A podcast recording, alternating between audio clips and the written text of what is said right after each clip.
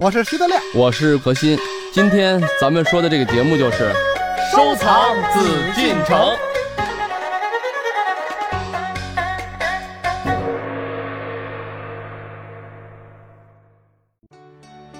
今天呢，我们一起来收藏紫禁城，邀请到的还是大家非常熟悉的两位嘉宾——何时人也组合。今天啊，我们在感叹岁月匆匆、韶华易逝之时，也要珍惜眼前，把握现在，一起了解故宫日历的前世今生。二零零九年，经过一番酝酿，以一九三七年版《故宫日历》为蓝本的二零一零年版《故宫日历》问世了。原汁原味的复刻版，不仅仅是呼应建起的怀旧风，也是致敬于走过八十五个年头的故宫博物院，致敬于老去的前辈故宫人。在二零一一年版《故宫日历》的编纂中，生肖开始成为确定主题。辛卯年生肖兔，角如双辉，温如玉翠。这一年的图片部分便选取了与此关联的花鸟和仕女、英系题材绘画藏品，只在十二个月首的篇章页放置一件直接描绘兔子的画作，来呼应生肖。二零一二年农历壬辰年，生肖龙，不仅是遍及整个紫禁城的符号，也是中华民族的图腾。于是，在“紫禁龙时空”的主题下，故宫日历便以龙为表现对象，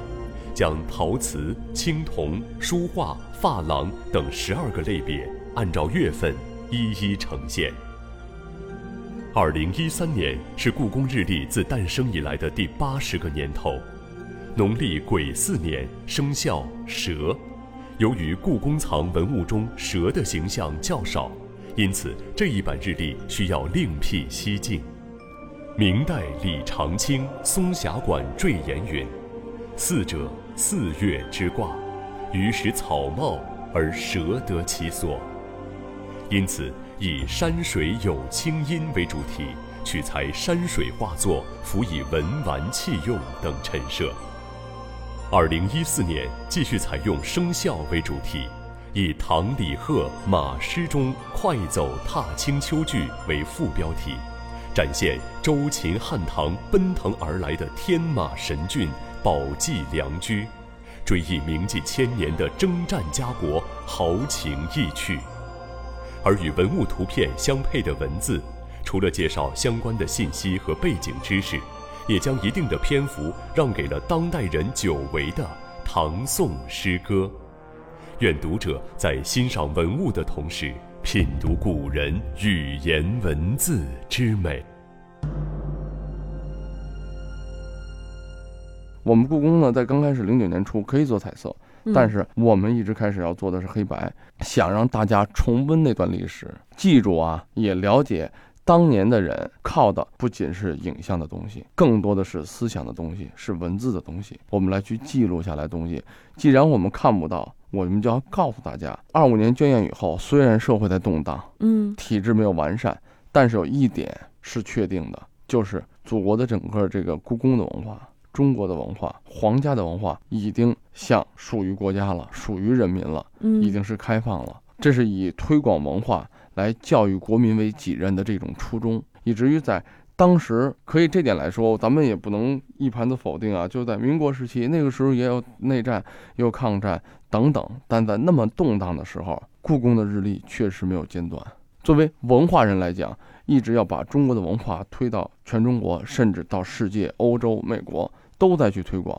这就是中国文人的一种思想，一种对文化的一种敬业的一种力量，对，真的是这样。所以我们在零九年出版的时候也出的是黑白的，嗯，但是呢，随着社会的进步，不断的好转发达，我们就把以前人没有做到、想做但做不到的事儿，我们要做到，所以推出了彩印版。从一二年开始，彩色全彩，而且现在每一本的质量，说实话印的都非常好。对对对，现在所做出的这些努力也得到了认可哈。嗯二零一一年末，故宫日历在三联书店的销售排行榜上是名列榜首的。对这一点，嗯说实话，没想到说这种感情、这种文化啊，会得到社会的认可。嗯所以我在想，咱们的文化很多好的东西，咱们祖国优秀的东西啊，都要去推广。如果嗯你不去做这件事儿，永远不知道故宫日历。嗯而且是三联书店嗯确实它的品质非常高。对就是三联的那个，我也跟他们编辑聊过，我说那个铜版纸印的就相当好吧，他们说我们很少用铜版纸，嗯在我们这儿来说这是最差的纸嗯了， 就是真正我们印画册那都是最好的东西，我们不计成本，我们的质量要好，所以嗯这个东西在三联儿能够卖得好，它是排行榜榜首也好，怎么也好，嗯这是有原因的。因为就是毕竟啊，我觉得咱们说雅俗共赏嘛，嗯我希望呢，这种我们故宫的日历，通过咱们今天的这个小栏目啊，说实话呢，就在故宫日历之初嘛，二五年，并没有说想的那么太多，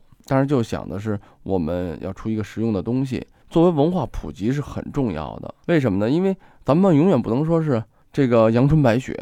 咱们也有下里巴人，嗯就是这个呃文化这东西，咱们不能永远高高在上。你看刚才德亮说的这个，我觉得呃有他道理啊，但是我实际上不希望这样，我希望故宫日历，当然说印数有限啊，可能做不到，嗯一一年就这么几千册，那不可能说我在所有的店都排行第一，但是我真的很希望在三联它是第一，嗯，我们知道它有一些，因为三联所针对的，像包括作家出版社，都是比较固定的一些，咱们就说那种高端的一种文化需求者。当然了，在普通的老百姓心里头，咱们说这就是说网店吧，我也希望它能畅销。为什么？说明这个文化才真正进入到老百姓的这种生活中。对，我不像说啊，只有一部分人去看，只有一部分人去了解。但是我希望真正的，因为我是这么认为，不管是咱们说高端的消费人群，咱们说大藏家，那很多人是有文化、又有实力、有物质的基础，嗯身价多少个亿，他是能买很多，能去拍卖。但是说收藏是什么？收藏是一种文化，是一种精神。你并不是说我有几千万、几百万我才能去收藏，嗯我可能是一个工薪阶层，但是我可能喜欢某一类东西，对这类东西的追求，我买不了几千万的寿山石、田黄，买不了几百万的，但是我能不能买几百块钱的东西？嗯因为这个石头的状态，它的纹路，虽然它不是材质第一的，但是我喜欢它，因为石头给我带来了一种内涵。嗯那我想，故宫日历为什么故宫日历现在图文并茂，甚至还有一小段说明？我想，故宫日历绝对不仅仅是针对说所谓的高端的什么人群啊，嗯我想更重要的是，所有的老百姓，所有的中国人，至少是中国人，当然说更希望广大的全世界的人都了解中国文化，来去认可。通过这一个文化，我们不可能拥有这么多宝物，嗯一个人，但是我们可以拥有这种文化，我们可以知道这我个们不得不打断何老师一 下啊，这个何老师啊太过于理想化。啊，当然理想归理想啊，我告诉你，咱嗯们十几亿中国人啊，那有一个亿十分也不错呀，之一。对，十分之一有一亿人喜欢故宫日历，那了不我们中得华文化早就腾飞了，中国梦早就实现了。哎你看看，所以我就这人说啊，就这点我我可能是嗯所以我说搞艺术的啊，哎嗯就永我是一个永远的太理浪想漫主义，不不太浪不漫不不，呃， 浪漫不谈不上对我来讲，但是理想主义确实我承认，在我心里头，因为说实话，大家都会觉得搞文物的人肯定是很古板的，嗯，怎么说很理性的，然后呢很安静的，没但想是啊到我们何老师也可以和德亮一块儿说相声， 对对对，有的时候还更过分。我我有时候也在检讨自己啊， 不能说是做这么一个相声演员来抢德亮的饭碗。 没有，就是我是觉得，实际上性格呀、表现呀、自己的想法，这都是外在的东西。嗯但是不管是怎么样，文化艺术永远源于什么？源于一种人的一种理想。人要如果没有梦想，我我相信他现在也登不到月球。嗯如果没有梦想，咱们现在也没必要什么嫦娥呀、神武啊等等啊。我觉得嗯都源于理想，理想会变为现实的。当然说了，这一天什么时候到来，我不敢说，嗯但是我希望如此。嗯，德亮只是理性的告诉我，你现在不用想那么 多，现在不会这样，我也清楚嗯。但是我还是在这个栏目中。希望，因为这个世界多一点理想，也就多一点美好。对我觉得这样的话会让我们的精神的生活，说实话，我们很难一个人马上去改变自己的物质状态，嗯嗯，但是我们可以改变自己的精神，让我们每天生活的是快乐的。 嗯，生活是充实的。但是恐怕呀，这个如果大家都能像何老师这样，就也很 难。我也理解哎德亮，同时呢也非常赞赏何老师，因为嗯何老师呢是一直擎着理想主义的大旗。对对当然，德亮呢也是拥有一双现实的眼睛。我呀，随便再举一个例子，为什么我觉得这故宫日历特别好、啊？嗯你看我很少就这么推心置腹的，我除了捧自己的 时候啊，很少很少这么捧。嗯，啊、他除彭了总风头除都除不了能彼碰得亮的没听画过儿这么好 啊，嗯， 故宫日历为什么好？你看我随便翻到一页，这是清明。清明呢，这个它背后呢，从这儿开始就是开始讲有关清明的这个习俗。那它跟马又有什么关系呢？清明上巳寒食，这是前后相继的踏青儿的假日。嗯，从过去来说，就是寒食节、清明节、上巳，这就是出去玩儿去的日子，对吧？对，春游的哎日，子。完，了，一直这是四月五号、嗯六号、七号，一直都是唐朝的这个游骑图的和这些个踏青图的这些个图，啊，就是唐朝的人，他们骑着高头大马，戴着那个我们很熟悉的李白的那种帽子，叫蒲头哈，应该是叫、嗯嗯游在这个乐游原上，也有叫月游原，都可以啊。嗯哎，或者是游在这个曲江边儿上去玩儿、去出行，就跟我们北京人那个过去民国时候游二闸似的，出来在水边上玩儿，呃，男的女的围坐一堂啊，这旁边还有老头儿老太太看，哎呦，这帮这个做官儿的大小姐们啊，都都出来了，等这有等，点像野炊啊，哎哎， 就是野炊啊。嗯就是春所以游。他是用嗯好几幅当时的这个唐代的画卷，表现出唐朝人是怎么样骑马的，唐朝人的马是什么样的。哎，马上这个到八号、九号、十号都是啊，一直到这是十三号，它就变成了什么呢？一个骑马出行的壁画，是一排这个骑马的人，但是仪仗队，嗯，在这个马呢也不像刚才那些马了，它也是都是齐头并进，夸夸夸夸。然后这个人呢都是表情肃穆，举着旗子，它是墓葬里边的壁画嘛，表示这个大官儿这个出行的时候这些个仪仗怎么样。哎，最后这句话特别好，它这个墓葬的壁画啊，比传世的画轴就是前面这些个展示了更为可靠的史料，而且这些壁画呢，也足以成为判断后者真实性的佐证。就是我们前面的那些个传世的画儿，有可能是当时画的不太准确的，或者是宋代的人仿的等等的，嗯但这壁画一定是当年的。嗯，对，所以一看这个马的形制，马也有服装啊，身上的这些个配头啊、鞍鞯呀、行头啊， 人的这些个服装戴的这也是一个帽子俩翅儿这种东西啊，嗯它可以佐证这些画儿是正确的，就是它不但艺术性好，唐朝人就是这样，我们可以佐证了。最后这句话特别好，画中神情肃穆的仪仗人等，就这些人，如果放下手中的旗帜，便服出游，是否就是？游其途中的模样呢？这句话说的太好了。这个壁画上的人如果不这么严肃，把这些个旗子放下，把这个马身上这些个呃零碎儿也都摘了，就是哎一一帮人骑着马出去玩儿去，那就变成了前面那个游其途。还带给人联想。太好了， 呃，它这不仅是联想，什么概念呢？嗯因为就是故宫的文物嘛，刚才德亮说的这点就是嗯很好啊，就是如果大家仔细看的话，我们在编这个小册的时候，嗯，它也是有用意的。你看我做这些画儿，不管怎么样，因为传世品啊，就有可能是后仿的。就像咱们说以前的那个王羲之的字，那不嗯唐摹本是最多的嘛，对包括兰亭序也是双钩本啊、冯承素等等这些东西呢，我不管是不是当时是唐的，因为虽然我们现在作为画儿，我们定位是唐，有很多佐证。什么是佐证？历史的，刚才我说墓葬，它是历史的遗迹，当时的遗迹。呃嗯那就是说，唐代的画，不管它画的画工如何如何怎么样，但是大体的特征，这肯定是当时的，没问题。用这个佐证来验证历史的遗迹，来验证它的前世的，咱们说之前的传世品，这是一个文化研究的序列。嗯这已经不简单的是一个，当时咱们说为了画马，一个小册子里面，这个小册子我们在编的时候，就是很多编辑啊是费了很多心思的，确不实仅非仅常好。对，嗯不仅仅是说我们要编一个小日历，对嗯编一个不仅简单的文化的，说我们光是推广，现在我们的这个故宫日历更进一步，实际上带有一个研究的性质。嗯，嗯，德亮刚才说的这个点很重要，就就是是说这个文物啊，或者说我们说的文玩啊，嗯把把它那个往世俗化拉一点儿，嗯，它值钱，这个是最低等的。就是我们大家收藏这个呢，都知道收藏文物，因为它好玩儿啊，它有内涵啊，嗯但是它还是因为值钱，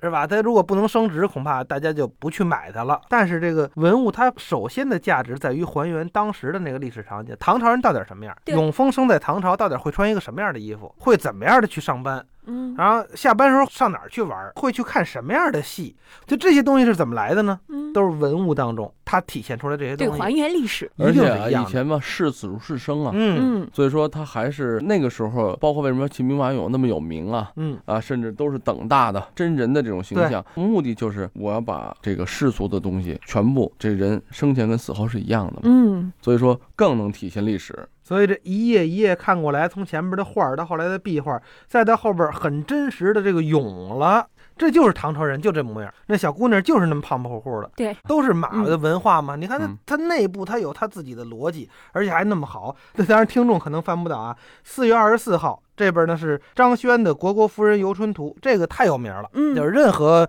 美术史都会有，您随便上网一搜《国国夫人游春图》，这个太有名了，是吧？嗯，但是这个排列的好，他剪了《国国夫人游春图》里边有好多女人骑着马呀，他四六副，他剪嗯了六幅这个马的头像，把它排到这一页，太精彩了。这六个马，有的抬头，有的低头，有的那大因为眼是睛马忽年闪嘛忽闪对啊，吧看着外边。所以说哎呢，有的回着头，简直！假如把它，我我给你出一个商机啊！假如把这个东西做成冰箱贴，一定会大卖。一个小小的册子啊，嗯因为我们是故宫人，我们在做的每天都是重复着啊，去来挖掘、去来表现、去来守护咱们文物啊、祖国文化的这些东西。但是呢，我也没想到呢，就我的搭档啊，永峰啊、德亮啊，虽然平时我们也在开玩笑逗，但实际上他们都有一个，就在我看来很赤诚的啊，包括很多听众，我想也是这样。虽然不是这方面的专家，虽然也不是搞这方面专业研究的，但是确实对于文化、对于历史、对于咱们祖国优秀的这种精神的这种营养吧，嗯我觉得他们还是就大家还是很希望能得到一些，我觉得就是像我们今天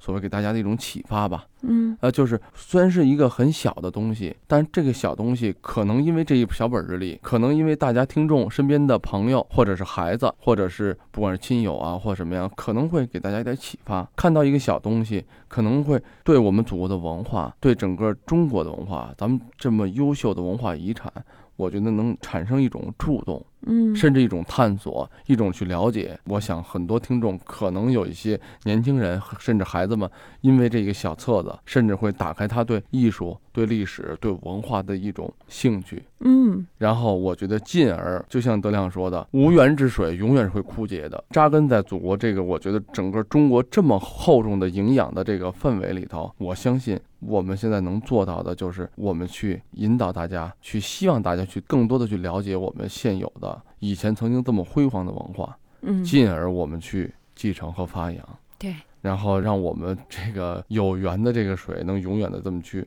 我觉得别干涸。这里是艺海藏家。本内容由喜马拉雅独家呈现。